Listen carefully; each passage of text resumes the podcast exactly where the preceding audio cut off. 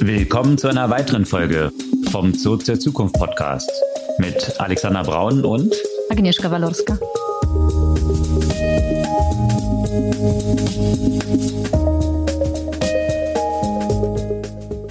Was gab's Neues letzte Woche? Neues gab's von einer sehr populären App aus den USA, Temu. Und die ist neu in den USA, aber nicht so neu weltweit, äh, es auch aus China kommt. Und äh, von denen wird man wahrscheinlich ähnlich hören wie von Shine demnächst. Okay. So die App, die jeder nutzt, aber keiner kennt. Wahrscheinlich Temu sagt ja auch noch nichts. Mir hat's bis vor kurzem auch noch nichts gesagt. Ich habe irgendwo irgendwas gehört, ich weiß nicht. Ich, äh, also ehrlich gesagt, klingelt's irgendwo, ist es irgendwas Dropshipping-mäßig oder so Hat mit Shopping zu tun und ist im Bereich Shopping die am meisten heruntergeladene App bisher in diesem Jahr in den USA. Was mhm. es damit auf sich hat, steigen wir ein bisschen ein und äh, dann auch in die Veränderungen von Social Media, die jetzt ja zu einem Paid-Medium geworden sind. So. Was es damit wiederum auf sich hat und die Diskussionen, äh, die sich darum entfaltet haben, weil es natürlich bei Social Media von einen jetzt diese Bezahlfunktion als Wegelagerei oder sogar Schutzgelderpressung gesehen wird. Was das aber grundsätzlich mit den Veränderungen in Social Media und der stärkeren Beteiligung von professionellen Influencern versus mhm. den Freunden zu tun hat. Und wo wir bei Social Media sind, ist natürlich auch mal wieder was Neues von TikTok. Und zwar nicht nur in dem Kontext, dass zunehmend Diskussionen über den Verbot geführt werden. Absolut. Und diesmal, da landen wir schon wieder im AI-Corner unseres Podcasts. Das ist das omnipräsente Thema der Zeit. Ein Filter, Bold Glamour, sorgt auf TikTok für viel Aufsehen gerade, der alle Leute super hübsch macht und äh, sehr fortgeschritten ist. Also das hat für viel Diskussionen in Bezug auf Body Image und AI überhaupt wiederum auch geführt. Gibt es bestimmt bald wieder einen Spike in den äh, Schönheits-OPs. Das ist zu vermuten. Ja, und wo wir jetzt auch ähm, bei Social Media und AI sind, ist der Weg nicht sehr weit zu Elon Musk der jetzt nicht nur das Wokeness auf Twitter bekämpfen äh, möchte, das er ja erfolgreich mit der Übernahme macht, sondern jetzt auch in dem Kontext von künstlicher Intelligenz und will einen Rivalen zu OpenAI entwickeln. Und da ist er nicht der Einzige. Ich denke, so bei einigen stößt so ein bisschen diese Entwicklung von OpenAI auf Verwunderung und äh, deswegen wird auch ein neuer Research Non-Profit entstehen in diesem Kontext, der von Stability AI, Hugging Face und Canva äh, zum Beispiel unterstützt wird. Und AI, ChatGPT ist natürlich ja auch ein Thema, das aus den Schlagzeilen nicht verschwindet. Mhm. Also mein Feed ist in jedem Fall auch aus guten Gründen voll damit. Auch in der vergangenen Woche gab es wieder neue Entwicklungen. Und zwar gibt es jetzt nun eine API, mit der man ChatGPT direkt implementieren kann in die eigenen Produkte. Und was natürlich sehr spannend ist, ist, dass jetzt auch über Zapier implementiert werden kann. Was das ist und was das bedeutet, da gehen wir natürlich auch später noch ein bisschen darauf ein. Ja, aber nicht nur in dem Bereich wird AI eingesetzt, sondern auch bei LinkedIn, oder? Oh ja, und zwar nicht nur bei den omnipräsenten Posts, die alle so klingen, als wären sie von ChatGPT generiert, sondern LinkedIn selbst versucht sich diese Technologie zu nutzen zu machen und noch mehr Content zu generieren und Diskussionen zu pushen. Okay. Ja, und die Anwendungsfälle sind vielfältig. Auch WPP, eine der größten Werbeagenturen der Welt, hat vorgestellt, welche Einsatzmöglichkeiten sie im Bereich von AI so sehen. Da gibt es interessante Einsatzgebiete mit Serena Williams und einem indischen Influencer, aber auch im ganzen Kontext von Media Buying. Das vertiefen wir auch. Ja, interessante Anwendungen gibt es jetzt auch in den Bereichen, in denen man das vielleicht nicht sofort äh, denken würde. Und zwar beim Mindreading. ja, in der Tat. Da ist eine Studie rausgekommen die ein Latent Diffusion Model verwendet, um Bilder, die sich Menschen vorstellen, zu rekreieren mit Stable Diffusion wiederum. Also das ist schon ziemlich faszinierend, wenn man die Bilder, die durch die AI kreiert wurden, auf Basis des Inputs, der über fRMI-Scans entstanden sind von menschlichen Vorstellungen eines Bildes. Wie nah die dran sind, das vertiefen wir auch. Ja, und da gehen wir natürlich auch so ein bisschen in die Diskussion ein, was künstliche Intelligenz kann und nicht kann und wie manchmal lustige und manchmal weniger lustige Fälle entstehen, in dem die Modelle versagen und wie weit wir dann doch wahrscheinlich von General AI noch äh, entfernt sind. Äh, da gibt's einen interessanten Case, den ich äh, quasi selbst getestet habe im Kontext von Wardle. Da gehe ich später nochmal drauf ein. Und dann geht's aber auch um einen weniger lustigen Fall. Und zwar ein Fall, in dem die Gesichtserkennung mal komplett daneben lag, weswegen ein Mensch völlig unschuldig neun Tage im Gefängnis saß. Und um einfach mal kurz auch darüber zu sprechen, in welchem Kontext die Forschung im Bereich der künstlichen Intelligenz auch vorangeht, was im Moment komplett vergessen zu sein scheint, wollen wir nochmal auf das Thema Krebserkennung eingehen. Da gab es auch einen langen und spannenden Artikel von der New York Times dazu. Ja, aber bevor wir jetzt im Detail in die Themen einsteigen, nochmal kurz die Erinnerung. Ihr könnt unseren Podcast gerne abonnieren, einfach auf den Folgen-Button klicken und dann erhaltet ihr die neueste Folge jeden Dienstag ganz neu in eurem präferierten Podcast-Player. Und mhm. gerne auch ein, zwei Freunden schicken, falls euch der Podcast gefällt. So, und jetzt klär mich auf. Was soll die Sache mit Temu sein? Irgendwie ein doofer Name. Temu, geschrieben, äh, genau, Temu, geschrieben T-E-M-U. Das ist so die App, die keiner kennt. Bis vor kurzem war ja noch Shine oder Shein, wie auch immer man das ausspricht, die App, die keiner kannte, aber die schon mehr Umsatz macht als Sarah und H&M jeweils. Also du kanntest es nicht. Ich kannte Shane, weil irgendwie ich offenbar in einer ganz anderen Zielgruppe, was Werbung angeht, äh, bin und ich ständig Werbung davon bekommen habe, also ohne dass ich das einmal genutzt hätte. Dann bin ich beruhigt, was meine Positionierung in den Targeting-Mechanismen angeht, äh, dass ich nicht Fast Fashion äh, präsentiert bekomme. Aber das, äh, ja, da gab es natürlich zu Shane auch viele Artikel, Fast Fashion, die ganzen Diskussionen darum.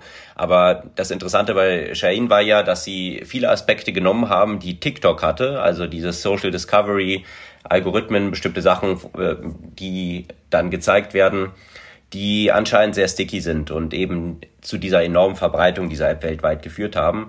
Es gab vergangene Woche mal wieder eine Reihe von Artikeln, die aber auch demonstrieren, was natürlich die katastrophalen Auswirkungen von Fast Fashion sind, die dort hinterstecken, sowohl für die Arbeiterinnen und Arbeiter, die die Sachen herstellen, für ja, Centbeträge, also wirklich für, für einen Hungerlohn und äh, natürlich die, das enorme Müllproblem, was dadurch entsteht, weil das Zeug in der Regel natürlich schlechtester Qualität ist und nicht lange hält. Temo wiederum äh, geht in die ähnliche Richtung. Jetzt nicht nur Fast Fashion, sondern es ist ein Player, der von einem der größten E-Commerce-Player in China, Pinduoduo, äh, ich weiß nicht, ob du von denen schon mal gehört hast. Ich habe die Aktie sogar in meinem Portfolio. Das ist einer der größten E-Commerce-Player in China tatsächlich. Die haben diese Temu-App gestartet und sind jetzt dabei, die international auszurollen und richtige Bekanntheit hat sie am 12. Februar bekommen und zwar durch zwei Super Bowl Spots, die während der Halbzeitpause eben, oder Halbzeitpause, keine Ahnung, ich kenne American Football ehrlich gesagt zu wenig. Gibt es eine Halbzeit oder sind es so Quarters oder noch was anderes?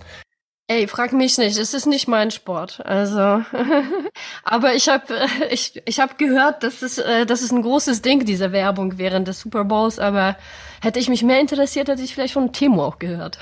Genau, das größte Ding. Die haben, sage und schreibe, 14 Millionen für diese zwei 30 Sekunden Spots gezahlt. Und die scheinen aber auch ziemlich eingeschlagen zu haben. Also die Downloadzahlen sind nach oben geschnellt und äh, mittlerweile haben sich schon 24 Millionen US-Amerikaner diese App runtergeladen. Und damit ist sie die am meisten heruntergeladene Shopping-App in den USA. Also von daher sicherlich eine App, die im internationalen Rollout auch uns hier in Deutschland noch bekannt werden wird. Okay, aber was kann man da kaufen? Ist es jetzt so Amazon-Verschnitt oder was, was soll das jetzt werden speziell? Oder einfach, äh, ich weiß es nicht. Also ich habe nur in Erinnerung die ganzen, also ist es jetzt so Alibaba-mäßig oder wie, wie, wie hießen die ganzen Sachen, wo man sich da auch recht günstig aus China Sachen, AliExpress, genau und so? AliExpress und Wish und solche ah, Geschichten. Wish, genau, Wish, also, ja. ja. Also wenn man sich die Website anschaut, äh, macht es schon sehr stark diesen Eindruck. Also es ist ein absoluter Gemischtwarenladen von ja doch sehr billig anmutenden Krimskrams, äh, würde ich mal sagen. Also jetzt nicht nur auf Fashion konzentriert, sondern ein breites Spektrum von Artikeln, die dort auf der Webseite gelistet sind. Ob, ob es jetzt noch ein weiteres Wisch braucht und das ist wahrscheinlich auch so ein bisschen das, was diesen Apps zum Teil anhängt, die so aus China äh, kommen, dass äh, sie stark noch mit China assoziiert sind und man sie als so ein AliExpress oder Wish.com sieht und ja, aufgrund der ganzen Produkte, die dort so verkauft wurden, auch zum Teil kopierte Produkte mit schlechter Qualität äh, für natürlich Spottpreise, aber in der Regel auch, wie es zum äh, Beispiel bei Wish, das war ja eine Zeit lang, war das ja eine der hochgejubelsten Startups in den USA mit mehreren Milliarden bewertet. Mittlerweile ja, wartet man eigentlich auf das Delisting an der Börse. Ich glaube, weil die nur noch Centbeträge wert sind. Also das Business ist da komplett eingebrochen. Ich glaube halt, wenn man nicht nachhaltiges Experience dann auch liefern kann, also wenn die Kunden feststellen, dass es eigentlich nur so ein Dropshipping ist von Sachen, auf die ich ewig warten muss und die dann auch wirklich niedrigster Qualität sind und in kürzester Zeit kaputt sind, dann wird auch eine Retention Rate von so einer Plattform natürlich desaströs sein. Und das sieht man bei Wish und mal schauen, ob jetzt sich Temo hier schafft, etwas anders zu positionieren. Auf jeden Fall geben sie viel Geld für die Internationalisierung aus und zumindest was die Downloads angeht, scheint es in den USA bislang ganz gut zu klappen. Okay. Und äh, geht die Verbreitung auch wie bei Shine und Co. über diverse Influencer? Also sie haben zunächst äh, damit gestartet, eben natürlich diese ganzen Social Media Wege auch zu gehen. Über Instagram, Facebook und all, all diese Kanäle.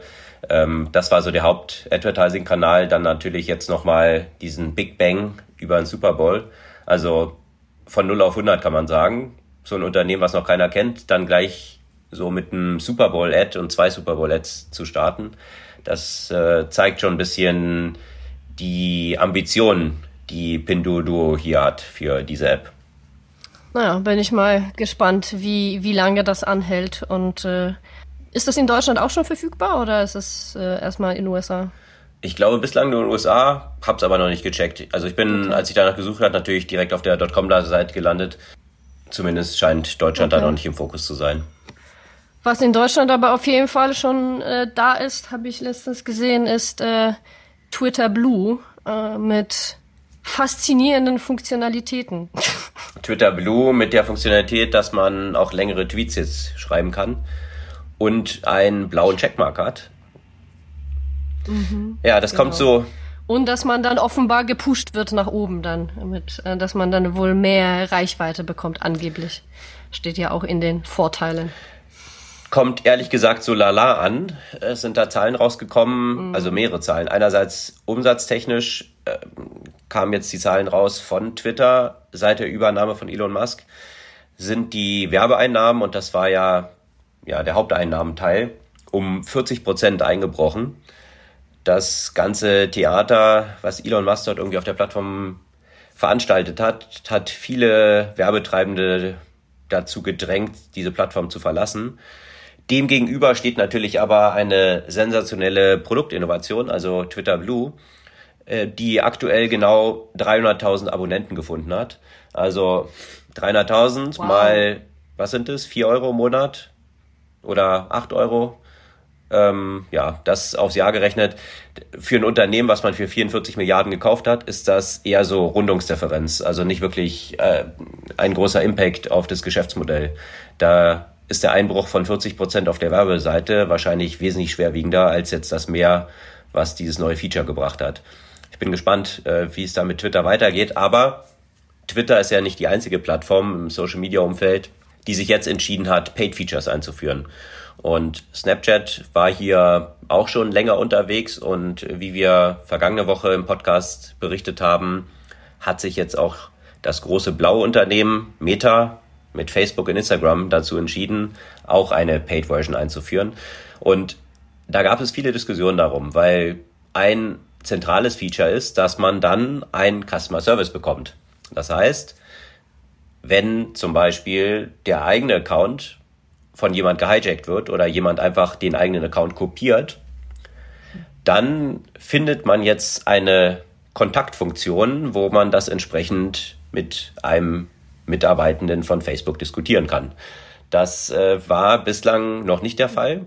Und deswegen gab es auch eine Menge Diskussionen jetzt darum, ob nicht diese ganze Geschichte, die jetzt dort eingeführt wird, eigentlich sowas wie Schutzgelderpressung ist. Also Schutzgelderpressung aus dem Grund, das Problem, dass jemand die eigene Identität kopieren kann und sich als du oder ich ausgibt auf dieser Plattform, sowohl auf Instagram als auch bei Facebook, ist ja erst durch die Existenz von Instagram und Facebook entstanden.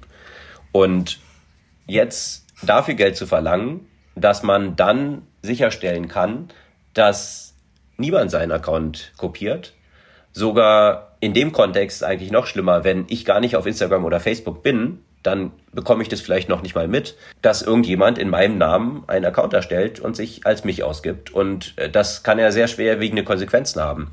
Wenn ich jetzt über Instagram und Facebook als Agnieszka Walorska irgendwelche Freunde von dir anschreibe und ja, denen bestimmte Sachen abfrage, die hoch sicherheitsrelevante Konsequenzen haben können, also Phishing und äh, hast ja wahrscheinlich auch schon viele Anfragen mal bekommen von irgendwelchen Accounts, wo jemand dann gesagt hat, ah, ich habe meinen alten Account verloren, deswegen möchte ich Klar. dich jetzt von dem befrienden und dann hat man so ein bisschen nachgeschaut und sich dann doch gewundert und äh, vielleicht den Freund oder die Freundin nochmal gefragt und dann festgestellt, nee, nee, stimmt gar nicht, da gibt sich jemand jetzt als diese Person aus.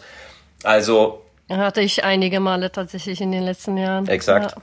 Und das ist ja eigentlich ein Problem, was Facebook und Instagram und all diese Social Media Plattformen ja erst kreiert haben, weil sie gesagt haben, okay, wir kreieren diese Plattform, aber wir überwachen es nicht wirklich, wer dann dahinter steckt. Also haben sie diesen Betrugsmöglichkeiten erst Tür und Tor geöffnet. Jetzt zu sagen, ja übrigens, ähm, wenn du nicht willst, dass jemand dich eben personalisiert, dann kannst du Geld dafür zahlen und dann bist du, dann, dann können wir sicherstellen, dass äh, dein Account verifiziert ist. Das ist natürlich, ja, fragwürdig, zumindest, würde ich sagen, als Geschäftsmodell. Was aber auch in einem anderen Artikel, den ich vergangene Woche gelesen habe, so zum Vorschein kam, was ich auch eine relevante Überlegung finde, ist, dass sich Social Media in den vergangenen paar Jahren auch grundsätzlich geändert hat. Und zwar maßgeblich getrieben durch TikTok. TikTok war ja die neue App, der Superstar und ist es noch immer, dem jetzt versuchen, alle anderen Social Media Plattformen nachzueifern, indem sie die Funktionalitäten kopieren. Äh, da ist äh, Facebook mit Instagram natürlich ganz vorne, ganz vorne dabei. Und das Besondere bei TikTok war ja, dass man eben kein Freundesnetzwerk mehr braucht, um dann die Posts der Freunde zu sehen, sondern dass ein Algorithmus dafür sorgt, dass ich automatisch relevante Sachen angezeigt bekomme. Also Sachen, die super sticky sind, die mich auf der Plattform halten. Und das hat TikTok tatsächlich faszinierend gut hinbekommen, so dass die Nutzerzahlen durch die Decke gegangen sind. Und das hat aber gleichzeitig dazu geführt, dass die Relevanz von dem, was die Freunde posten, in den anderen Plattformen, also bei Instagram, Facebook und Co., auch nach unten gegangen ist, weil man auch immer stärker jetzt auf, auf Algorithmen setzt, um relevante Sachen reinzuspielen. Deswegen ist mittlerweile mein Instagram-Feed ja auch ein buntes Durcheinander von ab und zu mal verstreut einem Post eines Freundes und ansonsten aber irgendwelche Sachen, die mir dort reingespielt werden. Und wie ist dann deine Nutzungs, ähm, deine Nutzungsangewohnheit, deine Nutzungsfrequenz geworden? Weil ich muss sagen, ich hatte ja quasi bestimmte spezifische Themen ja äh, auf Instagram vorangetrieben und spezifischen Leuten gefolgt, auch interessensbasiert. Und mittlerweile nutze ich das kaum, weil mich ständig irgendwelche Reels mit irgendwelchem Zeugs halt irgendwie angezeigt werden. Also ich muss sagen, meine Instagram-Nutzung ist drastisch zurückgegangen. Und das genau ist auch der Punkt, den dieser Artikel macht, dass er, äh, der Autor dort schreibt, äh, dass sich Social Media Verhalten eben so grundlegend geändert hat, dass private Leute, die jetzt nicht als Professionals, also eben als Influencer dort unterwegs sind, immer weniger posten, weil äh, mir geht's genauso. Ich poste auch wesentlich weniger. Ich sehe wesentlich weniger von Freunden. Das kann am Algorithmus liegen, aber ich habe auch, wenn ich die Profile aufsuche, da sieht man auch, dass äh, die Nutzungsfrequenz und die Posts ziemlich stark zurückgegangen sind.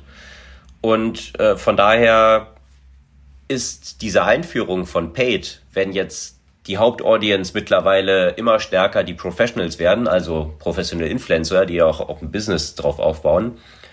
Für die jetzt ein paar Euro im Monat zu zahlen, ist sicher nicht problematisch. Und das ist wahrscheinlich der Grund auch, die entsprechend abzuschöpfen. Für die breite Masse wird es nicht zwangsläufig ein relevantes Thema sein, jetzt hier mehr Delivery zu bekommen oder eben diesen Customer Service Status zu haben. Wobei, wie gesagt, äh, vielen wahrscheinlich nicht bewusst ist, welche Konsequenzen auch da damit einhergehen können, wenn eben bestimmte Accounts hier kopiert werden und sich Leute als einen selbst ausgeben. Ja, ich finde es halt schwierig, dass die ganzen Medien sich dann oder die ganzen sozialen Medien sich dann so unifizieren, ja, weil also zum Beispiel bei Twitter hätte ich eigentlich ganz gerne, wenn es dort einen besseren Interest Graph gäbe, der aber auch irgendwie nicht so richtig funktioniert, ja, weil gerade in dem Kontext von Lesen und von Sachen entdecken, ich muss da nicht unbedingt was von den Leuten äh, mitbekommen, die meine Freunde sind. Deswegen bin ich zum Beispiel nicht auf Twitter. Im Gegensatz zu vielleicht anderen sozialen Medien, die man ursprünglich ja genutzt hat, also wie Facebook, das mittlerweile keiner mehr nutzt. Äh, oder aber auch auf LinkedIn, wo, wo auch auf LinkedIn dieser Trend immer stärker existiert, dass man zunehmend Inhalte von den, in Anführungszeichen, Influencern bekommt und nicht unbedingt aus dem eigenen Netzwerk. Also, dass, dass die alle, sagen wir mal, sehr stark in die eine Richtung gehen. Und in diesem Kontext finde ich dann doch, ich weiß, du, du nutzt das nicht und bist sehr skeptisch, finde ich die neue App, die doch recht steigende Nutzerzahlen hat, äh, Be Real, irgendwie witzig. Du nutzt Be Real nicht, ne? Hm, bislang nicht. Ich habe jetzt irgendwie nicht so mhm. die Attraktion darin gesehen. Be Real ist die App, wo man dann zu bestimmten Tageszeiten eine Message bekommt, dass man jetzt ein Foto aufnehmen muss und es fotografiert vorne und hinten und dementsprechend will es dem begegnen, dass man so super geschönt und super ähm, ja, mhm. ähm, unreal eben ist, also be real dann zu werden und äh, eben in dieser Situation ein Foto aufzunehmen, was man eben jetzt nicht so manipulieren kann, wie es auf den anderen Plattformen der Fall ist, oder? Ja, und man sieht die Fotos tatsächlich, also du siehst die Fotos von deinen Freunden nur, wenn du selbst was gepostet hast und du siehst sie nur von dem einen Tag. Danach verschwinden sie. Also du kannst dann deine Fotos sehen in so eine Gallery, so dass du dann so ein bisschen so dein Tagebuch siehst, aber ansonsten hast du jetzt nicht so eine, so einen ewig langen Feed, sondern siehst du wirklich nur die aktuellen Sachen. Und wenn du darüber nachdenkst, wie, wie Facebook, sagen wir mal, vor 15 Jahren war, dann war es ein bisschen so, ja. Also da hattest du schon ein bisschen mehr Real von den Leuten. Das war ja eigentlich der Grund, warum man das ursprünglich überhaupt genutzt hat. Weil man, also, oder Mann, ich weiß nicht, ob Mann, aber ich, weil ich dann von, von den Freunden, die ich nicht jetzt jeden Tag gesehen habe, die in anderen Ländern wohnen, dann ab und an einfach mal was Echtes mitbekommen habe, was so in ihrem Leben halt passiert, ja. Und das hat man mittlerweile ja eigentlich gar nicht mehr. Ich glaube, die Erklärung ist aber eine andere. Ich glaube, man hat es damals hauptsächlich genutzt, also ja, weil irgendwie man in Kontakt mit den Freunden bleiben konnte und so niederschwellig an deren Leben teilgehabt hat. Ich glaube aber, dass der Move, den wir jetzt gerade sehen, gerade die Begründung dafür ist, warum Be Real nicht nachhaltig weiter existieren wird, meine Überzeugung. Und zwar, der Move ist genau der, dass die meisten Leute doch nicht irgendwie so reale Sachen sehen wollen, sondern doch irgendwie diese geschönten Geschichten und irgendwie Influencer und irgendwie auch divisive Content. Das ist ja gerade, was diese Algorithmen treibt und äh, ich glaube, es ist jetzt nicht zufällig, dass TikTok so populär geworden ist und dass alle Plattformen dem jetzt nacheifern, indem sie dieses Reale, dieses Persönliche reduzieren, weil wahrscheinlich dieses Unreal Seiende, dieses aufgehübschte Leben, dieses Divisive Topics, dass es mehr Stickiness erzeugt und mehr Leute auf diesen Plattformen hält, als es jetzt so das reale Leben tut. Auch wenn wir alle sagen, wir wollen so ganz real sein. Ich glaube, die meisten wollen es de facto nicht wirklich. Ich denke, dass man da schwer einen Vergleich machen kann, weil meine Annahme wäre, das sind einfach komplett unterschiedliche Nutzungskontexte. Und das entspricht einfach komplett unterschiedlichen Bedürfnissen. Also die Frage, die ich natürlich dann im Kontext von BeReal habe, ist, wie funktioniert dann die Monetarisierung natürlich? Weil äh, die Influenzialisierung, kann man das so sagen, von den ganzen anderen Plattformen hat natürlich ja auch stark mit den Monetarisierungsmöglichkeiten und so weiter zu tun. Ja, da geht's ja auch um Fame und Verbreitung und möglichst viele Follower zu haben. Das ist bei Be Real einfach, dass das komplette Modell ist meines Erachtens einfach ein anderer. Und ich glaube schon, das ist ein bestimmtes Bedürfnis von ganz vielen Menschen. Also die, die Zahlen entwickeln sich doch sehr stark, stellt nach oben. Aber für mich ist die Frage, wie ist dann das Monetarisierungsmodell dahinter? Ich bin gespannt. Können wir weiter verfolgen. Ich sehe es eher so als so eine Geschichte. Ich meine, die Zahlen von Clubhouse haben sich auch äh, erst stark nach oben entwickelt. Und irgendwann war es dann eben zu wenig, war es zu wenig sticky Sicher. und irgendwie ein bisschen lame. Das hat bei Clubhouse natürlich noch viele andere Erklärungsgründe ähm, von Discovery und Live-Audio-Content und da was Relevantes zu finden und so weiter. Da kommen noch viele zusätzliche Aspekte rein, aber meine Hypothese ist schon, dass wahrscheinlich solche Plattformen wie Facebook das auch genau analysieren und sich schauen, klar, Monetarisierung ist ein Punkt, aber monetarisieren kannst du ja auch nur, wenn du dann eben eine große Audience hast und viele Leute auf dieser Plattform unterwegs sind. Und äh, meine Hypothese wäre, wenn jetzt so super real zu sein, tatsächlich die, das Element wäre, was die Aktivität auf diesen Plattformen maximal treiben würde, dann wäre das wahrscheinlich auch das, was sie schnell adaptieren würden. Aber ich glaube, es ist halt leider doch das not so reale, was dann doch diese Aktivitäten treibt. Wir werden sehen. Wir werden sehen, aber in diese Richtung geht natürlich auch TikTok mit äh, einem Feature, was jetzt vergangene Woche rausgekommen ist.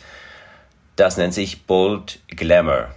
Und äh, das ist, passt sehr gut in diese Kategorie von Unreal rein, weil es ein Filter ist. Und zwar ein Filter, der das Gesicht wesentlich schöner macht. Also äh, da haben viele Nutzerinnen hauptsächlich Videos gepostet auf TikTok, in denen sie ganz überrascht waren, wie gut dieser Filter äh, funktioniert und dass sie gar nicht ihr reales Gesicht sehen. Also klar, ihr Gesicht ist die Grundlage, was von der Kamera entsprechend aufgenommen wird. Aber was dieser Filter wirklich in kaum zu erkennen da. Ansonsten, es gibt ja viele Filter schon, ne? Also wo man dann irgendwelche Katzenöhrchen hat oder äh, sich anzeigen lassen konnte, wie man jetzt als äh, das andere Geschlecht aussehe und so weiter. Das waren ja viele Sachen, die schon sehr viral gegangen sind und äh, auch für viele Schenkelklopfer gesorgt haben. Aber man hat immer schon noch gesehen, dass, dass es irgendwie ab und zu waren so Glitches drin oder wenn man zum Beispiel die Hand übers Gesicht geführt hat, äh, dann ist eben äh, dieser, diese AI dahinter, dann diesen Filter füttert, durcheinander gekommen. Das ist hier jetzt eben nicht mehr der Fall. Die Augenbrauen sehen tatsächlich wie echte Augenbrauen aus und nicht nur wie so ein schwarzer Strich. Äh, die Lippen werden voller gemacht. Äh, die Augen sind irgendwie eben so glazed over Look, ne? Also dass, dass das zwar glänzende Augen sind, aber trotzdem irgendwie leer aussehen. Also alles, was eben Social Media Influencer richtig viele Klicks besorgt. Und ähm, das macht dieser Bold Glamour Filter in bisher un ungeahnter Qualität. In Realtime und wie gesagt auch nicht durch Versuche, den Filter zu stören, durcheinander zu bringen. Und da gab es vergangene Woche natürlich viele Diskussionen darum aus mehrerlei Perspektive. Die eine Perspektive ist natürlich die technologische Perspektive, ähm, wo ja, Experten darüber dann diskutiert haben, was steckt da wirklich dahinter, dass man einen so guten Filter hinbekommt. Generative Adver Adversarial Networks, also GANs, äh, stecken da wohl hinter, die dort notwendig sind, also wo quasi zwei AIs gegeneinander im Wettbewerb äh, in, in Sekundenbruchteilen sind, um die beste Lösung äh, nach vorne zu spielen. Das ist so ganz knapp zusammen. Also die gleiche Techn die ganze Technologie, die hinter der ganzen Generative AI de facto dahinter Correct. ist. Und und den Deepfakes und exakt. so weiter. Ja. Und äh, dass man hier keine Verzerrung mehr sieht, das ist schon eben ähm, einerseits natürlich auch den Möglichkeiten von den Mobile Phones heutzutage geschuldet, aber auch diesen Fortschritten. Also auf natürlich großen Rechnern war eine vergleichbare Technologie schon möglich und gibt es auch schon eine Weile in sehr guter Qualität. Dass es jetzt aber eben plötzlich diese Milliardenverbreitung über die Mobile Phones bekommen kann, das ist ziemlich neu. Und das war so die eine technologische Diskussion, die geführt wurde. Die andere ist aber natürlich eine ganz andere, sondern äh, die bezieht sich dann auf das Selbstbild und äh, Schönheitsideale.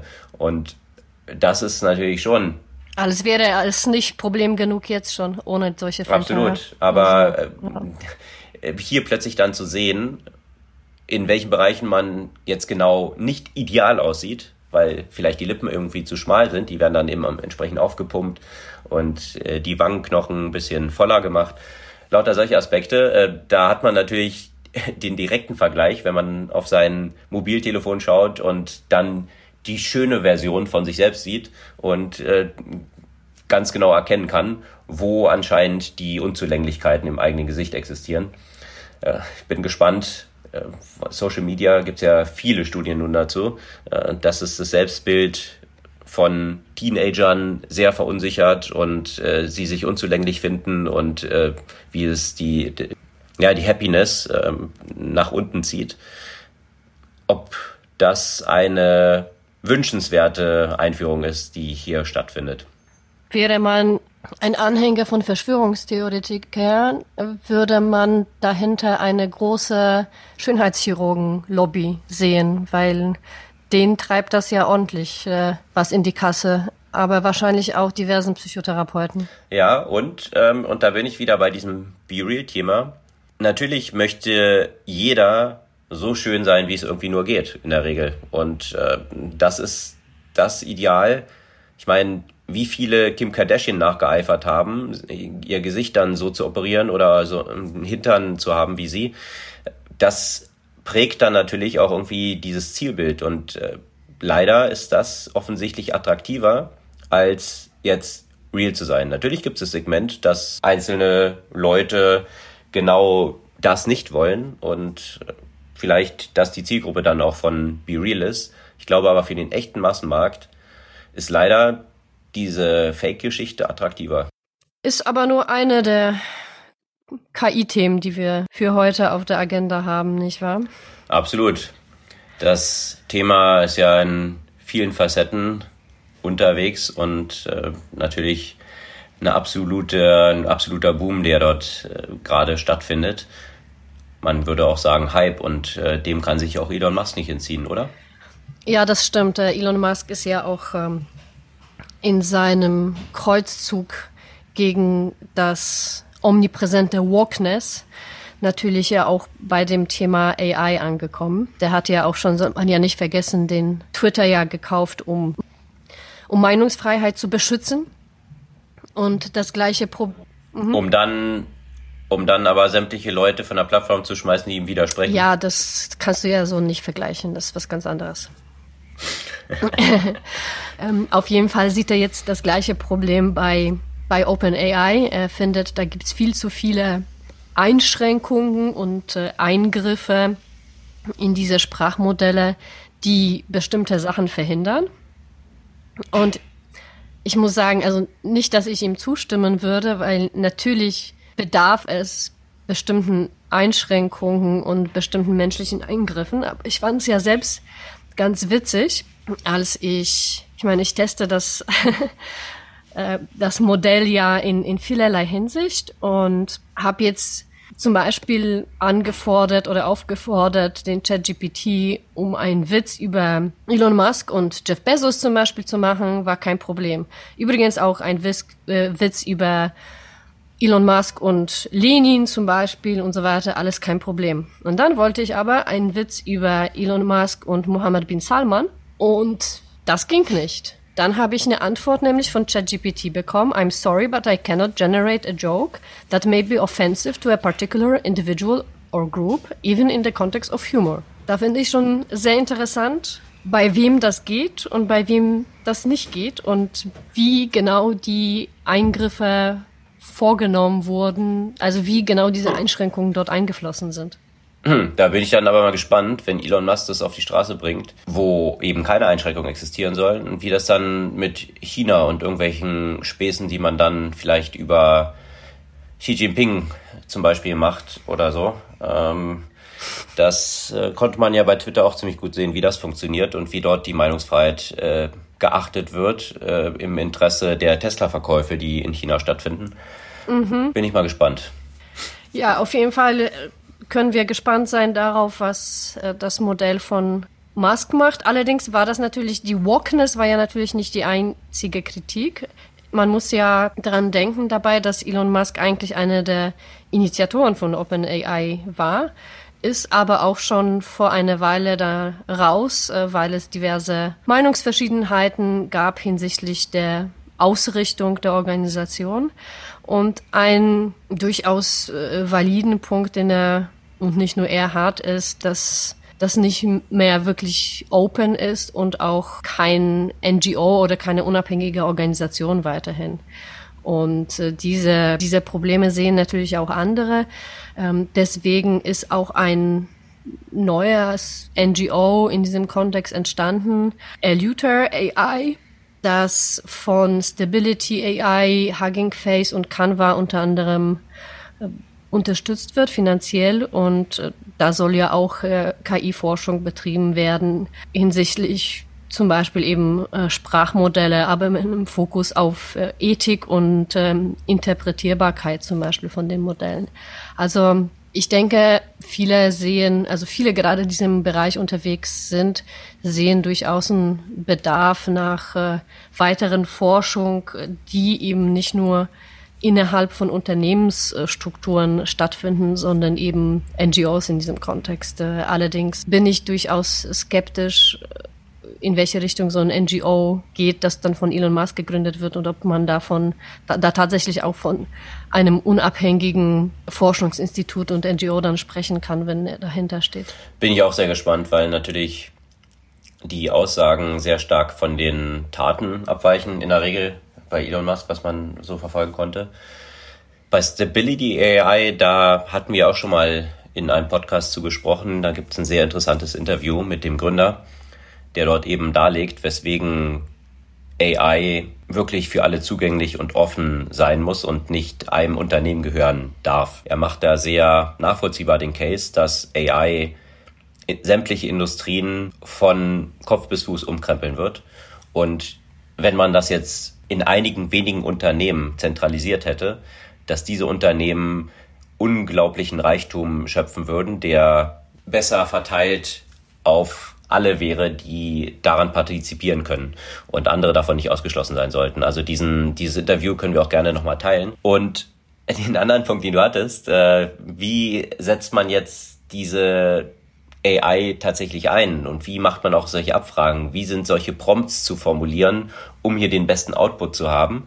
Da gab es tatsächlich vergangene Woche auch einen sehr interessanten Artikel, der das anhand von Chat GPT, so wie es bei Bing implementiert ist, demonstriert und wirklich so ein Waschzettel ist, wie man vorgehen sollte, wie diese Abfragen genau zu stellen sind, um den bestmöglichen Output zu haben. Und äh, den Artikel verlinken wir natürlich auch gerne in, in den Show Notes.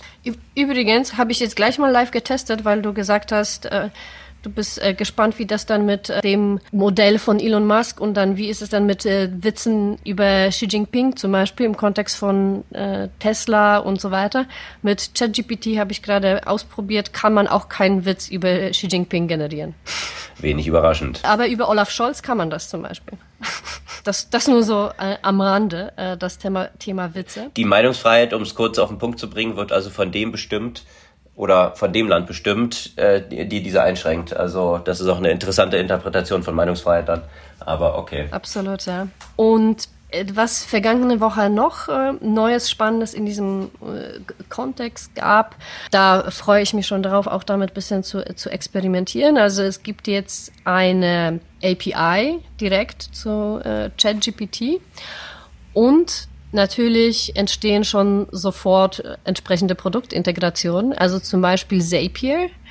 Für die, die Zapier nicht kennen, das ist letztendlich eine Plattform, mit der man alle möglichen Dienste über Schnittstellen miteinander verknüpfen kann. Also ein Beispiel, den wir ja zum Beispiel genutzt haben, man konnte deine, die Newsletter-Software zum Beispiel mit Slack und dann noch mit dem CRM verbinden, so dass die Daten zwischen den jeweiligen Plattformen einfach automatisiert weitergegeben werden. Und jetzt hat eben Zapier auch eine Schnittstelle zu ChatGPT eingeführt, was natürlich dazu führt, dass man relativ einfach ChatGPT mit eigenen Anwendungen verknüpfen kann. Was natürlich auch von der Perspektive interessant ist, dass wahrscheinlich einige von den Tools, die Leute zwischenzeitlich gebaut haben, so ein bisschen überflüssig werden, weil man das sich selbst äh, einfach äh, mit dieser Schnittstelle in die eigenen Tools äh, einbauen kann.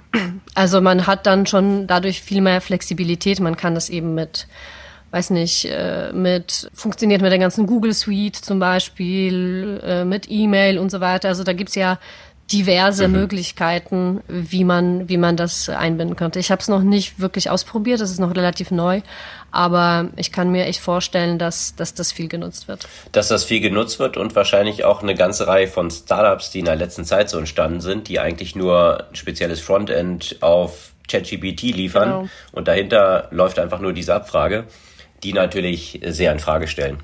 Ja, womög ja, womöglich einerseits ja, andererseits ist es dann für, für mich auch häufig die Frage der Customer Experience. Ne?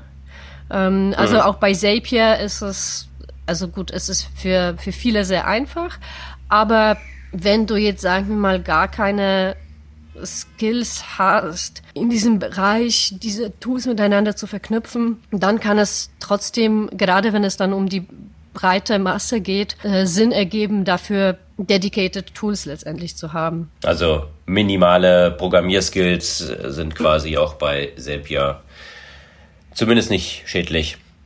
Naja, ja, minimal. Genau. Aber das ist ja schon eine Hürde, die für den Großteil zu hoch ist und dementsprechend ja, könnte es hier noch Use Cases für spezialisierte Startups dann geben.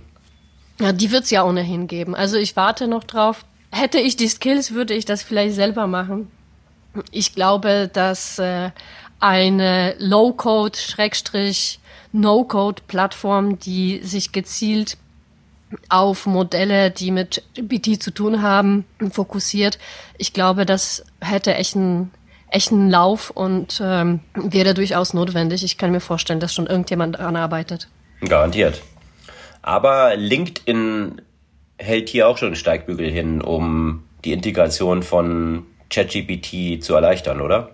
Ja, ich glaube, äh, ich habe so in der letzten oder vorletzten Woche schon mal spaßeshalber erwähnt, dass äh, es wahrscheinlich nicht so weit ist, bis äh, LinkedIn ChatGPT direkt in die Posterstellung integriert, weil die meisten Posts ja sowieso schon so klingeln und natürlich LinkedIn ja auch zum Microsoft-Universum gehört, das ja immer stärker ChatGPT entsprechend integriert. Übrigens, wenn meine Stimme zwischenzeitlich so sich so komisch anhört, ich, äh, ich bin wieder krank und habe sie manchmal nicht ganz unter Kontrolle. Sorry dafür.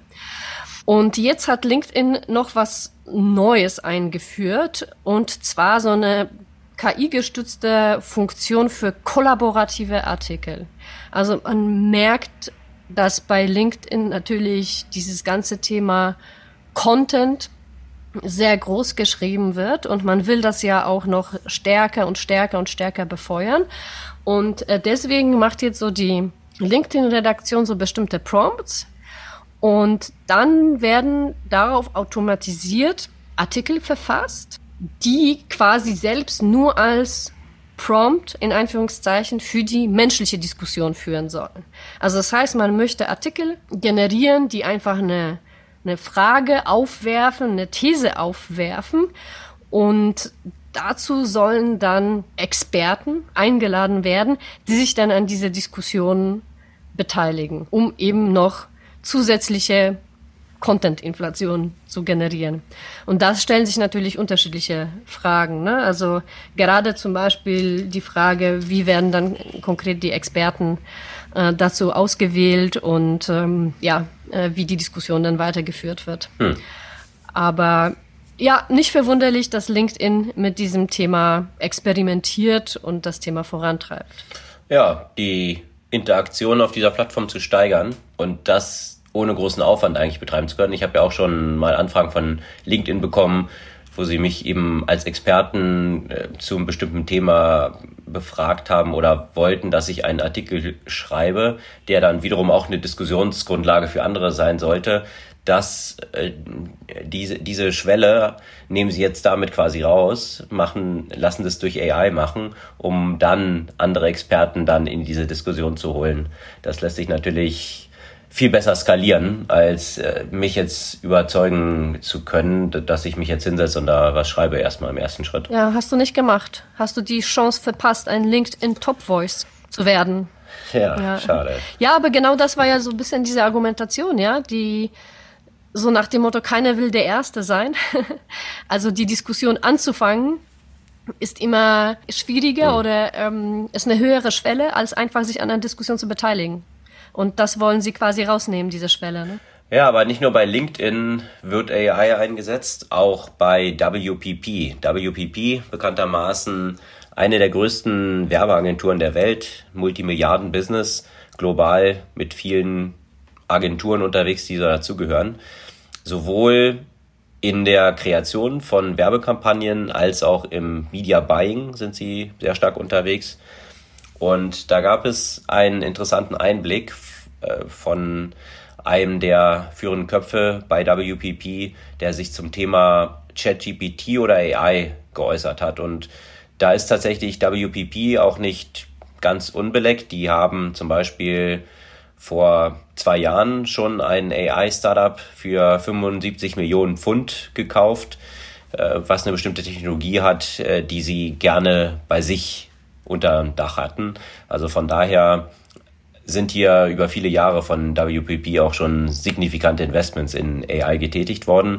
Und diese Investments haben auf mehrerlei Ebene auch schon Einsatz gefunden. Und zwar äh, wurden da Beispiele genannt. Äh, der neue Nike Werbespot zum 50. Jubiläum des Unternehmens. Never Stop Evolving ist die Kampagne.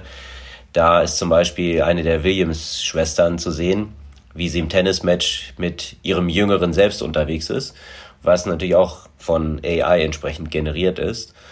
Oder in Indien hat Cadbury eine große Kampagne gestartet mit einem Star dort, der Millionen von personalisierten Audio-Messages rausgeschickt hat. Die sind natürlich auch nur mit seiner Stimme durch AI kreiert worden. Also plötzlich kriegt man eine personalisierte Message von seinem größten Star. Das ist natürlich äh, ja durchaus auch was, was ähm, bestimmte Aufmerksamkeitswirkung hat und so eine Brand dann nach oben katapultieren kann. Hast du eigentlich die, den letzten John Oliver geguckt zu diesem Thema? Nein, habe ich noch nicht. Kann ich, kann ich auf jeden Fall auch empfehlen. Also die letzte Folge von John Oliver war ja eben auch zu Generative AI.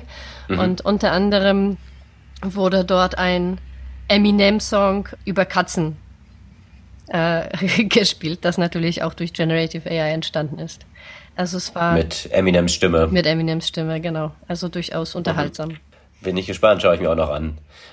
Ja, und äh, das ist so die eine Einsatzmöglichkeit, die andere ist dann aber weniger flashy, die so im Hintergrund äh, stattfindet, was dann Optimierung, Media Buying angeht, wo AI natürlich, wenn man so riesige Plattformen hat, wo äh, Trading von Werbeplätzen stattfindet, natürlich auch viel Einsatzpunkte für Optimierung bieten. Äh, das Interessante war dann aber, der entsprechend Reed, äh, so heißt der Kollege da von WPP, hat dann natürlich auch gesagt, aber AI wird bei uns nur eingesetzt. Also es geht jetzt nicht darum, Mitarbeiter wegzurationalisieren, sondern das soll einfach ganz neue Möglichkeiten eröffnen und hat jetzt nicht äh, den Effekt, dass Leute reduziert werden. Ähm, weiter unten ging es dann aber genau um diese Algorithmen, die eingesetzt werden, um das Media Buying zu optimieren. Und da war dann die Aussage von interessanterweise der gleichen Person, äh, dass man hier viel effizienter und mit weniger Personal dann eigentlich das Gleiche erreichen kann, wo ich mich dann frage, okay, gehen all diese Leute dann in den Creative-Bereich rüber oder was genau findet dann statt, dass unterm Strich äh, doch nicht weniger Leute gebraucht werden? Ähm, I don't know, hat sich ein bisschen widersprochen im gleichen Artikel, aber durchaus ganz lebenswert äh, im Guardian erschienen, verlinken wir auch gerne in den Show Notes. Ja, und wozu Generative AI auch genutzt werden kann, äh, ist natürlich Mindreading. Was denn sonst? In der Tat. Da ist eine interessante Studie erschienen. Und zwar wurde hier in der Kombination mit äh, entsprechenden fMRI-Scans, also den Functional Magnetic Resonance Imaging, Gehirnscans, äh, wo man die Blutflüsse im Gehirn dann identifizieren kann und darüber natürlich auch in gewisser Weise zumindest indirekt identifizieren kann, welche Bereiche im Gehirn jetzt besonders durchblutet sind. Und äh, man hat da, das waren so erste Einsatzgebiete, ja auch schon so Gehirnsteuerung ermöglicht. Also, dass man ein bestimmtes Headset auf dem Kopf hatte und dann denken konnte links und dann denken konnte rechts und oben unten. Und das wurde dann eben gemessen und so hat man das Gerät kalibriert und darüber könnte man dann über Gedanken zum Beispiel für Querschnittsgelähmte, die konnten dann steuern, ob die Jalousien runtergelassen wurden, ob sie Fenster öffnen wollten und so weiter. Also sehr praktische Einsatzgebiete. Das hat man jetzt noch ein bisschen weitergetrieben und zwar über den Gehirnscan dann zu identifizieren, welche Bilder sich die Probanden jeweils vorgestellt haben daraus dann wieder ein Textprompt zu generieren, also das, was im Gehirn über einen Scan identifiziert wurde, in Text umzuwandeln, das als Eingabeprompt für ein Stable Diffusion Modell, also für die Erstellung von einem Bild zu nehmen. Und dann hat man die beiden nebeneinander gelegt und es war faszinierend, wie eng diese Bilder gematcht haben. Also das sind schon faszinierende Einsatzmöglichkeiten, die schon sehr stark an Science Fiction anmuten, was tatsächlich heute schon möglich ist. Was aber nicht möglich ist, und das fand ich extrem witzig, weil das natürlich auch die Einschränkungen von diesen Modellen zeigen und zeigen, wie die Modelle spezialisiert sind. Ich habe mich gefragt, ob ChatGPT mit Wordle klarkommt. Wordle haben wir auch schon mal erwähnt. Das ist so ein Spiel, in dem man Worte raten muss. Also Worte mit äh, fünf Buchstaben. Wahrscheinlich eine der erfolgreichsten Akquisitionen der New York Times. Die hatten ja, das Ding aufgekauft und äh, das geht immer noch total durch die Decke. Ja, weil es, also ich meine, es ist total Low-Tech eigentlich. Ne? Also du hast ja quasi fünf, äh, fünf Versuche, ein, ähm, es, Entschuldigung, sechs Versuche, um ein Wort zu raten und dann quasi jedes Mal, wenn du was reinschreibst, siehst du, ob du die Buchstaben an der richtigen Stelle reingetippt hast äh, oder ob sie dann in diesem Wort vorkommen oder nicht. Und dann. Das waren diese ganzen komischen grünen und gelben Kästchen, die ja. einem auf Twitter immer begegnet sind, weil Leute ihren Score damit äh, geteilt haben und damit auch so eine virale Verbreitung dieser App äh, erzielt haben, richtig? Das stimmt, genau. Und hm, ich habe mich gefragt, ob ich habe mich ich habe mich gefragt, ob man äh, cheaten kann, indem, äh, indem ich ChatGPT frage. Weil Sprachmodell muss ja theoretisch gut mit Sprache sein. Und dann habe ich eben in den äh, ChatGPT eingegeben, mh, hm, generiere mir ein Wort, das fünf Buchstaben hat. Folgende Buchstaben äh, sollen äh, ausgeschlossen sein und folgende Buchstaben sollen drin sein. Mhm. Und das funktioniert null. Mhm, okay. Funktioniert überhaupt nicht. Also das, das versteht einfach diese, diese, die Befehle nicht, äh, dass diese Buchstaben, keine dieser Buchstaben auftreten soll, nimmt die Buchstaben trotzdem rein. Ja? Schreibst du hm. dem, dieses Wort soll keine Vokale außer Y beinhalten, versteht es auch nicht. Also egal wie du das formulierst, äh, funktioniert das mhm. nicht. Und ich finde es finde ich sehr spannend zu sehen, wie eingeschränkt das ist, weil ich würde denken, also A, es ist auf Sprache trainiert, es hat all diese Worte. Ja, dieser Fokus bei Textgenerierung ist ein anderer. Es, ist, es geht ja natürlich um Vorhersage welche Abfolge von Worten kommt, aber gleichzeitig kommt das ja so extrem gut mit Code und äh, das ist de facto nichts anderes als Code. Es ist ein logisches Befehl sozusagen, ja. Und deswegen hat mich das schon sehr verwundert, dass da einfach nur Stuss bei rauskommt, ne? Hm. Aber es ist halt eine, naja, das ist schon faszinierend zu sehen, weil es einerseits, äh, wenn man so ChatGPT nutzt und bestimmte Befehle gibt und dann faszinierend ganze Texte kreiert werden, dann hat man ja schon so den Eindruck, wow, das ist äh, wirklich intelligent, aber das demonstriert jetzt gerade noch mal so mhm. gut, was eigentlich dann dahinter steckt und dass der Use Case so breit er auch jetzt ist, weil Sprache natürlich sehr breit mhm. äh, einsetzbares Medium ist. Ja? Also von daher hat man dann so das Gefühl, dass das schon die ganze Intelligenz ausmacht, weil wir über Sprache kommunizieren.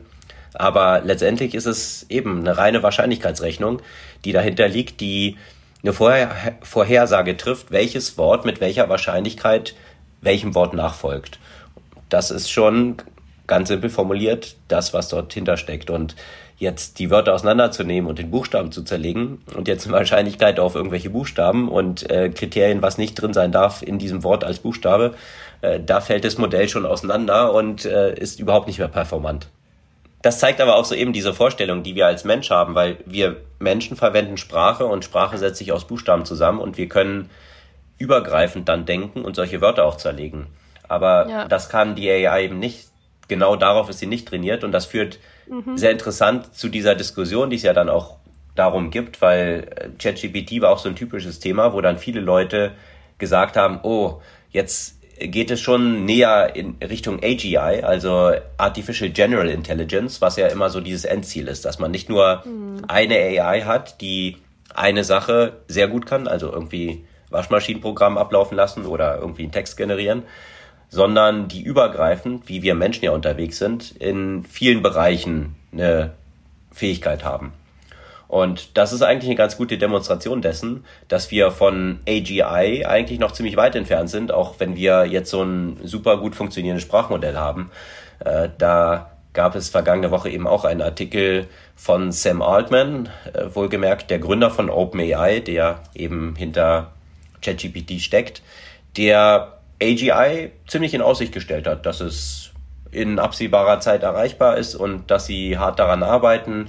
Und ähm, da glaube ich, werden eine ganze Menge wirkliche AI-Experten die Hände über den Kopf zusammengeschlagen haben und gesagt haben, das ist in etwa so, als ob man so Anfang des 20. Jahrhunderts, äh, wo so die ersten Flugzeuge da unterwegs waren, gedacht hat, okay, wenn wir jetzt noch mehr Turbinen ranhängen und die Flügel größer machen, werden wir irgendwann damit zum Mond fliegen. Ähm, das äh, stellt sich die Frage, ob das wirklich dann das Allheilmittel ist und wir nur mehr Power draufschmeißen müssen und dann hat man plötzlich AGI. Sicherlich eine interessante Diskussion, die wir noch ein paar Jahre führen werden. Ja, und ich, ich habe manchmal das Gefühl, dass diese Diskussion, weil die wird ja immer wieder äh, angestoßen, lenkt punktuell ab von den tatsächlichen Problemen, die es noch mit künstlicher Intelligenz gibt oder auch von tatsächlichen Problemen, die aktuell mit der künstlichen Intelligenz gelöst werden können. Und um nochmal auch zu zeigen, wie, wie das ja auch zum Teil weiterhin daneben gehen kann, weil es nun mal, es ist, es sind alles einfach Wahrscheinlichkeitsrechnungen und die Modelle sind nicht perfekt und können auch einfach mal richtig daneben gehen und äh, dann hat es ja auch einfach für viele Menschen potenziell negative Konsequenzen. Ja, also das, äh, wovon wir auch schon sicherlich mehr als einmal gesprochen haben, ist gerade im Kontext von Gesichtserkennung. Und jetzt gab es mal auch wieder einen Fall, in dem die Gesichtserkennung einfach eine völlig falsche Person identifiziert hat äh, im Zusammenhang mit einer Straftat. Und man fragt sich, wie konnte das eigentlich überhaupt passiert sein, weil es hat einfach gar nichts gestimmt. Alter, also war es war fast fast komplett random. Und äh, dafür saß ein Mensch mhm unschuldig neun Tage im Gefängnis. Äh, einfach nur, weil diese Gesichtserkennung entsprechend äh, stattgefunden hat, ja. Über Gesichtserkennung und eigentlich, ja. die Polizisten hätten eigentlich ja nur noch das Bild, was sie drin haben, nochmal checken müssen und mit dem Gesicht vergleichen, weil da überhaupt kein Match eigentlich bestand, richtig? Genau, genau. Und auch die Person, die dann das Opfer identifiziert hat, sah natürlich eben komplett anders aus als die Person, die dafür verhaftet wurde. Ja. Mhm. Und äh, das ist dann äh, immer wieder das Thema rund um, rund um Gesichtserkennung und äh, immer wieder eine wirklich ethische Frage, wie viel Mehrwert bringt das und es bringt ja sicherlich auch äh, Mehrwerte in der Erkennung, tatsächlich Erkennung von richtigen Personen, die Straftaten begangen, aber im Verhältnis dazu, wie viel Schaden das potenziell Menschen zufügt, die falsch identifiziert wurden. Und dann, also ich meine, diese, diese ethische Diskussion, die man drumherum führen kann, ist praktisch endlos, weil es ist ja auch nicht anders, als es früher war, wo Menschen natürlich falsch im, im Gefängnis saßen, aufgrund zum Beispiel der Hautfarbe und der Tatsache, dass äh, viele weiße Zeugen schwarze Menschen nicht voneinander unterscheiden konnten und äh, deswegen aufgrund von falschen Zeugenaussagen oder falschen nicht bewusst falschen, sondern eben die Leute dachten, sie hätten diese Person gesehen. Und jetzt haben wir eigentlich nur den menschlichen Bias äh, durch einen algorithmischen Bias quasi ersetzt. Und da stellt sich dann die Frage, welcher ist größer und äh, vor allem, wie kann man in diesen Systemen, da geht es ja dann auch viel um Erklärbarkeit, also wenn eine Entscheidung oder das, was jetzt hier gelaufen ist, von dem Menschen, der dann eine bestimmte Aktion ausführt, also jetzt hier Polizisten oder Polizistinnen, den entsprechend verhaften, nicht mehr hinterfragt wird dann, äh, also wie die Aussage der AI ist ja. und die Erklärbarkeit, das sehen wir auch bei solchen Systemen. Ich meine, bei ChatGPT, wie die meisten Leute dann gedacht haben, das ist jetzt allwissend und kennt aber nicht die Beschränkung des Systems, weil es eben so komplex und schwer verständlich ist. Die Erklärbarkeit dann dahinter, um das zu hinterfragen, und nachvollziehen zu können, warum die AI jetzt eine bestimmte Entscheidung so getroffen hat, die ist wahrscheinlich auch eben extrem wichtig mhm. in diesem ganzen System, um sicherzustellen, dass es halt nicht aus dem Ruder läuft. Und Absolut. natürlich auch entsprechend Researcher, die sicherstellen, dass diese Trainingsdaten, die dort einfließen, dass die eben nicht biased sind. Weil dann haben wir natürlich einen großen Vorteil und eine große Chance auch, die in den Köpfen von Menschen existierenden Biases durch AI tatsächlich zu verbessern und nicht nur zu replizieren.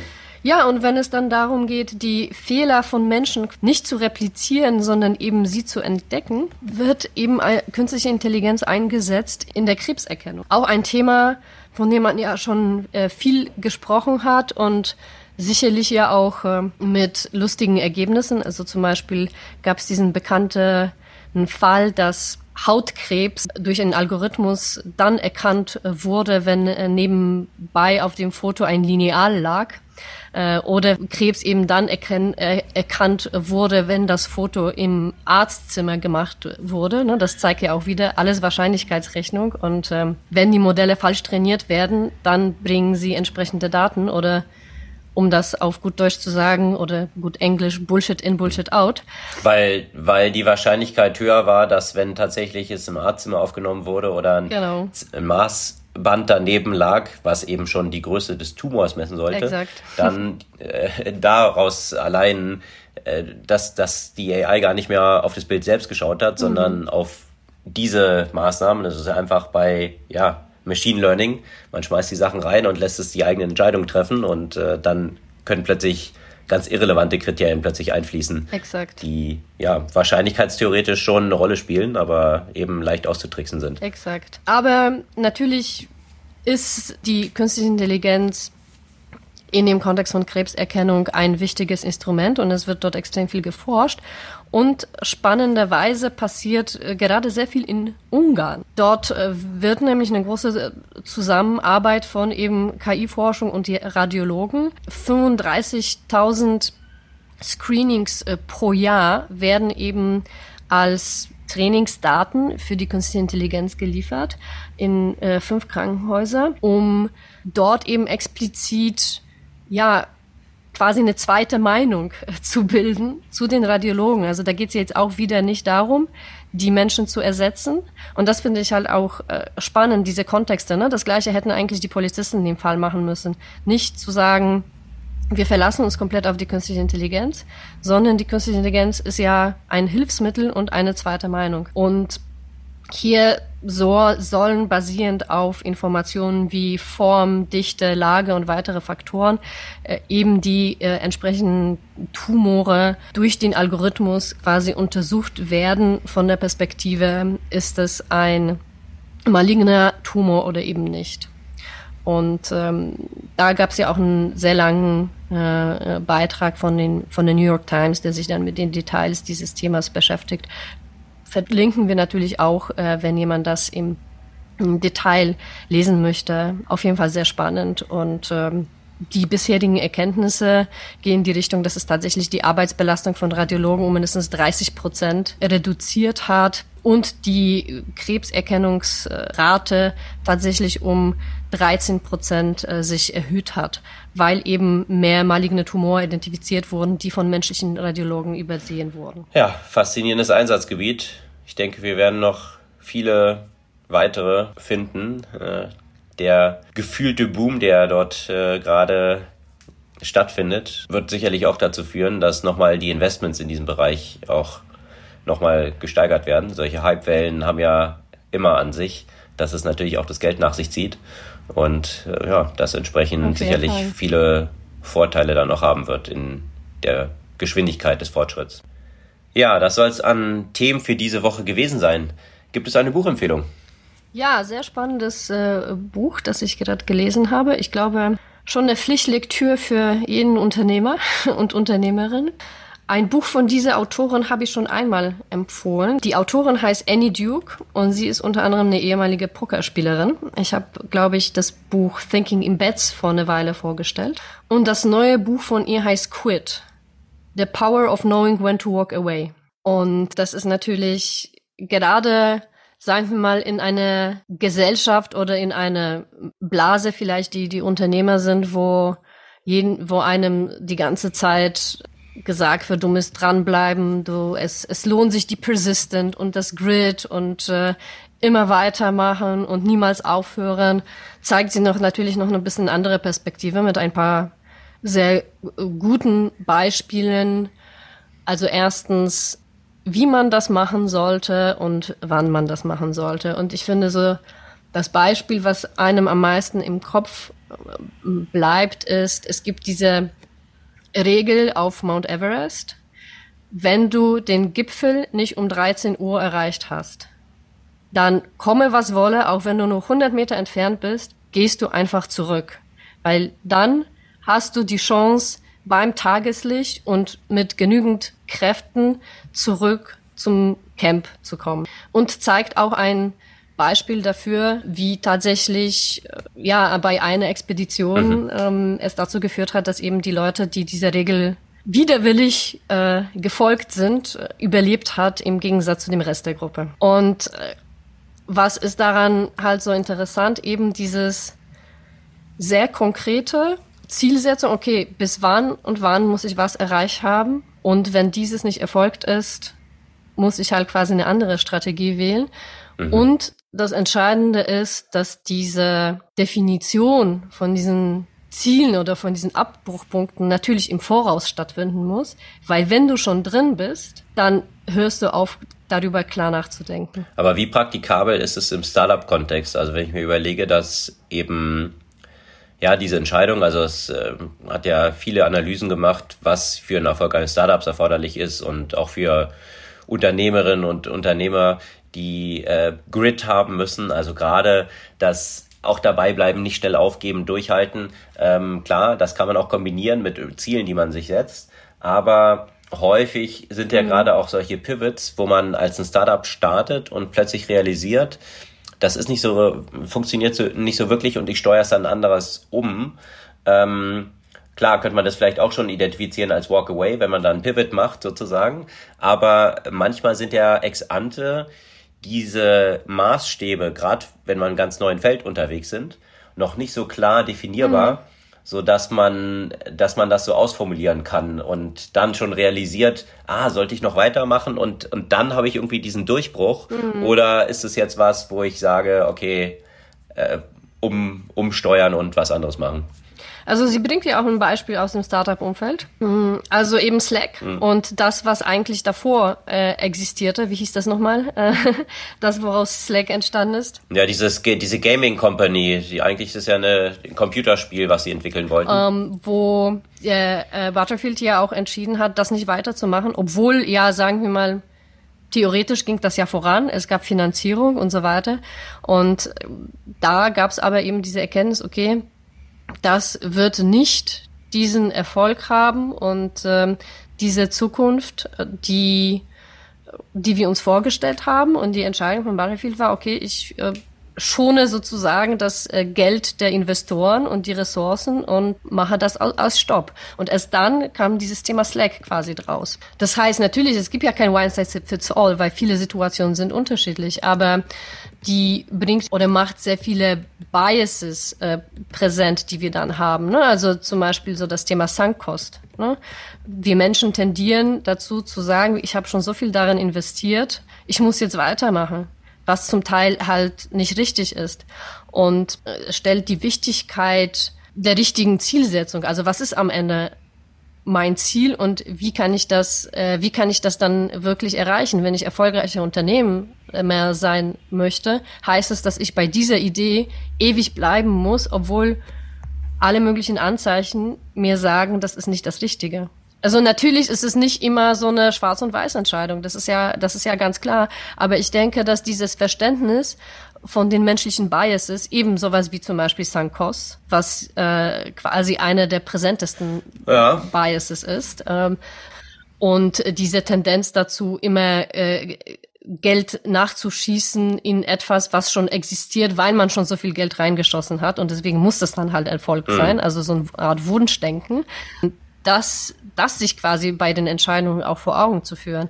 Also, dass du ja quasi jeden Tag aufs Neue die Entscheidung treffen musst, wie sehe ich die Zukunftsperspektive von meinem Unternehmen?